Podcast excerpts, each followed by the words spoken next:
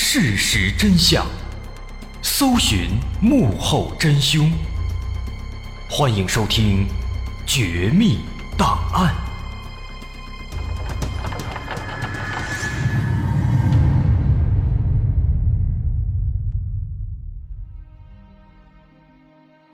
还原事实，探索真相。欢迎来到今天的《绝密档案》，我是大碗。我们应该都知道纳斯卡线条，在秘鲁南部广袤的纳斯卡荒原上，整整五十平方公里的范围内，分布着许许多多的神秘的线条。从地面上看，这些线条有的笔直，有的圆润，有的七拐八拐，全然不知其全貌。但如果乘坐飞机在上空飞过，能看到这些线条其实组合成了一个一个的。巨大的图形，这些图形有猴子、有蜘蛛、有蜂鸟，还有各种各样的几何图案。这些图案实在是太过巨大了，甚至那幅蜂鸟图案，它的长度都超过了三百米，因此在地面上人们无法察觉它的全貌。经过考古学家的研究，这些线条有将近两千年的历史。而且直到今天，我们都还没有搞清这些线条的具体用处以及它们的制作方法。目前最流行的说法是，这些线条其实是一种标记，它标记着地下水渠的位置。在远古时期，纳斯卡地区的火山活动导致地表之下产生了许多岩石断层，在干旱少雨的纳斯卡荒原地区。这些岩石断层所形成的地下沟壑，就成为了天然的引水渠道。利用这些水渠，古纳斯卡人能够在旱季获得足够的水源。而巧的是，在一幅幅纳斯卡线条的地表之下，刚刚好就对应着分布着一条一条的地下水渠。因此，目前的说法认为，这些巨大线条它的作用。就是用来标注水渠的位置，而那些线条组成的巨大图案，其实是各个不同的纳斯卡部落的族徽。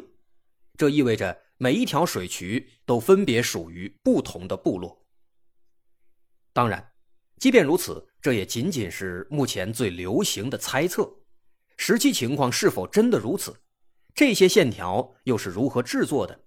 到现在，它仍然是一个未解之谜。不过，我们今天要说的并不是纳斯卡线条，而是纳斯卡线条附近的一项新的发现。这个新的发现和纳斯卡线条在历史上存在一定的关联。二零一六年，有一个经验丰富的盗墓贼在纳斯卡线条附近地区发现了一个年代久远的地下墓葬洞穴，在洞穴里，他看到有一些石棺。他撬开了其中一口石棺，发现，在石棺里面竟然保存着一具完好的木乃伊。虽然身为盗墓贼，但是他们应该也有自己的行规，知道这些东西都是宝贝，应该具有非常高的研究价值，是不能轻易破坏的。可是碍于自己盗墓贼的身份，他又无法直接把这个发现告诉一些官方的机构。于是他就联系到了一位之前一直合作的法国考古学家蒂艾里·贾明。蒂艾里·贾明在初步了解之后，认为这个木乃伊的确是一个非常重大的发现。于是他又联系到了一位墨西哥的记者，叫吉米·莫桑。他来自墨西哥《太阳报》，是一名职业四十七年的经验丰富的老记者。在一年之后，二零一七年六月七号，吉米·莫桑和蒂艾里·贾明牵头组建了一支探险队。他们深入纳斯卡腹地，来到了那个洞穴当中。在这里的石棺中，他们陆续发现了五具较为完整的木乃伊，还有一些残缺的木乃伊碎片。其实，对现在的我们来说，木乃伊已经不算是新鲜玩意儿了。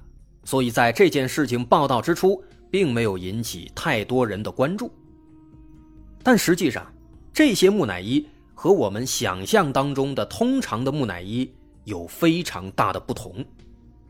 单从外表来看，这些木乃伊好像不是人类，而是一种和人类有些相似的其他的物种。而且这些木乃伊的制作工艺也和人类有很多不同，他们的皮肤上覆盖着一层灰白色的粉末，这应该是某一种保护措施。他们的身形也更小，五具木乃伊其中有四具。他们的身高只有六十厘米，只有一具和人类身高是差不多的。而且这些木乃伊的五官虽然和人类有些相似，但是在细微之处还有很多很多不同。比如，他们几乎没有下巴。此外，这些木乃伊都只有三根手指和三根脚趾，而且长度极其夸张，甚至和小臂以及小腿的长度差不多。而这些也是这些木乃伊最为奇特的地方。当时在这则消息曝光之后，很多人其实都是嗤之以鼻，都表示不相信。如果单从照片来看，因为那些体表覆盖的灰白色粉末的原因，乍一看确实很像是石膏模型，因此很多人都表示怀疑。还有人觉得这可能是用人类的木乃伊修改。拼凑而成的，是在亵渎尸体。总而言之，一开始人们的反响是非常不好的。直到又过了一个多月，英国的现象杂志还有《每日邮报》对这件事情做了进一步报道，这才引起了更大范围的关注。不久之后，来自秘鲁、美国、俄罗斯、法国、墨西哥还有加拿大等等多个国家的科学家和考古学家。自发组成了一个联合调查小组，对这些木乃伊展开了系统的科学的调查和研究，并且还邀请那个记者吉米·莫桑以及他的团队对这些研究结果做下记录和报道。于是，伴随他们的研究和报道，一个不同于人类的全新的物种的木乃伊出现在了大家的面前。因为单单凭语言的描述，大家可能不太好理解这个木乃伊到底是什么样子，所以本期节目我们有配套的图片和视频补充资料。关注我们的微信公众号“大碗说故事”，在其中发送关键词“纳斯卡木乃伊”，就可以查看本期节目的相关补充资料了。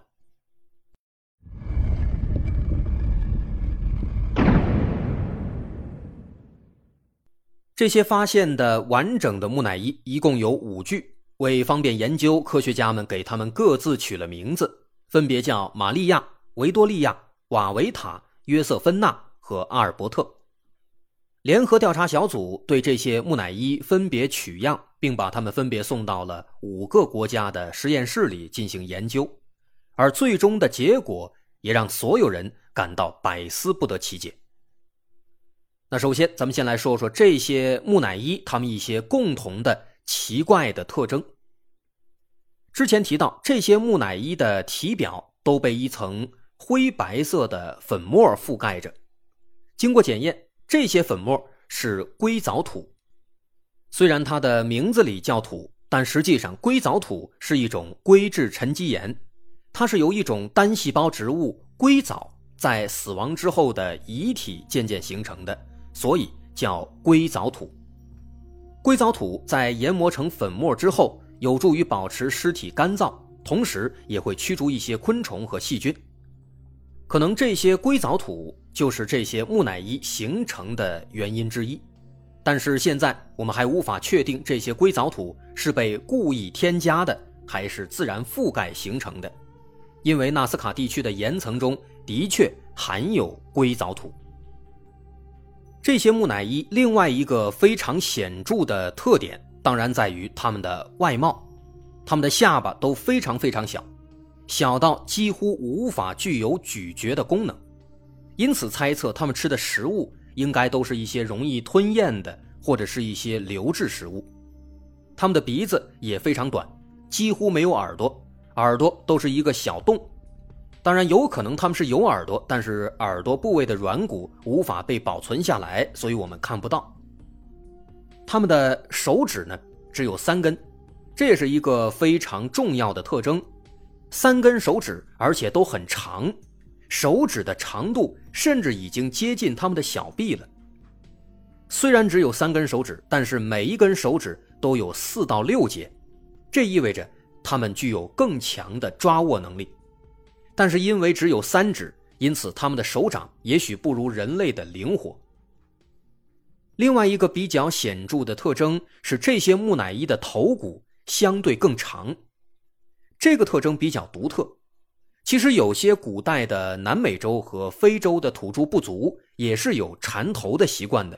就像是我国古代妇女们的缠脚，他们认为头骨越长，可能看起来更加好看，或者有更好的寓意。因此，有一种反对的说法，认为说这些发现的木乃伊有没有可能就是那些古代的土著部落的木乃伊伪造的？其实不得不说，如果单从头骨的角度来看，这确实很有说服力，但是这并不能解释。这些木乃伊身上的一些其他的特征点，稍后我们也会逐一提到。这些木乃伊当中还有一个最让科学家好奇的地方，就是有些木乃伊身上被植入了一些金属物体，植入的部位也各不相同，有的在手掌背面，有的在胸前，有的在屁股上等等。那这些金属物体的作用？到现在都没有搞清，有些反对者认为说这些木乃伊啊，是由很多具木乃伊拼凑而成的，而这些金属物体呢，是用来固定那些骨头，防止它们散开的。这种说法乍一听确实有道理，因为在一些木乃伊的照片上能看到，其中有一个木乃伊在他的手指上被嵌入了一个金属圆环。这个圆环让人感觉好像是为了固定一些骨头用的，但实际上呢，后来在经过了 X 光扫描之后，这个说法就不攻自破了。因为通过扫描的这个片子能看到，这些金属物体大多是植入在肌肉里，和骨骼是没有直接接触的。秘鲁英格美实验室的材料科学工程师利连克里斯托博士对这些金属物体。做了详细的分析，他发现了一些很有趣的现象。首先是五具木乃伊当中的约瑟芬娜，她的胸前植入了一块类似眼镜形状的一条金属物体。经过检验，这个物体的成分中含有百分之八十五的铜和百分之十五的碳、氧、钙、硅等等元素，但是也仅仅只是一个。纯粹的金属体，里面没有其他的任何的奇怪的物体。接着是五具木乃伊之中的阿尔伯特，在他的臀部也被植入了一块金属物体。经过检验，这块物体中含有百分之五十的银、百分之二十五的铜以及百分之二十的金属氯化物。另外，在五具完整的木乃伊之外。发现的那些残缺的木乃伊碎片上，包括一颗头颅，还有几个手掌之类的。其中的两个手掌当中也有植入的金属物体，有一个圆形的物体被植入到了一个手掌上，还有一个环形的物体被植入到了一个手指上。那么手背上的这个圆形金属物体当中含有百分之六十的金，百分之三十的银。和百分之十的铜，手指上的那个环形金属物体中含有百分之七十八的铁，百分之十六的铬和百分之五的碳。能发现啊，这些金属植入物体它们的成分是各不相同的，但是总体来讲呢，是以金银铜铁居多。那么这些东西有什么用呢？我们现在还不清楚。但是我们即便现在只发现了它们的金属构成，这些成分当中其实也在传达着一些不可思议的信息。为什么这么说呢？在说这些之前，我们首先要搞清这些木乃伊的年代。通过碳十四年代测定，可以发现这些木乃伊，他们大体上生活在公元两百到四百年，也就是距今一千六到一千八百年左右。当然，这只是一个大概的数字，因为还有一些例外，比如其中的维多利亚，经过三次年代测定都显示它是来自一千一百年之前，它要更年轻。而更加夸张的是，在那些残缺的木乃伊碎片中，有两只手的年代测定显示。他们竟然来自三千三百八十年和六千四百二十年之前，这个差距就非常大了，甚至让人怀疑这机器是不是出了什么问题。但无论如何，都说明这些木乃伊它们的年代少说也是在八九百年之前。那么这个时候问题就出现了，在八九百年前，哥伦布还没有出生，新大陆还没有发现。那个时期生活在南美洲的古代印第安人，他们只会冶炼金银和铜，连铁都不会。我们再看那些金属植入物体的成分，尤其是那个环形的植入物体当中，含有百分之七十八的铁，竟然还有百分之十六的铬，这就更加离谱了。咱们先不说这铁，要知道。人类在一七九七年才发现了铬，但是在遥远的八九百年前，这种生物就已经开始使用铬了，而且还把这个铬植入到了体内。所以这一点让科学家们感到非常不可思议。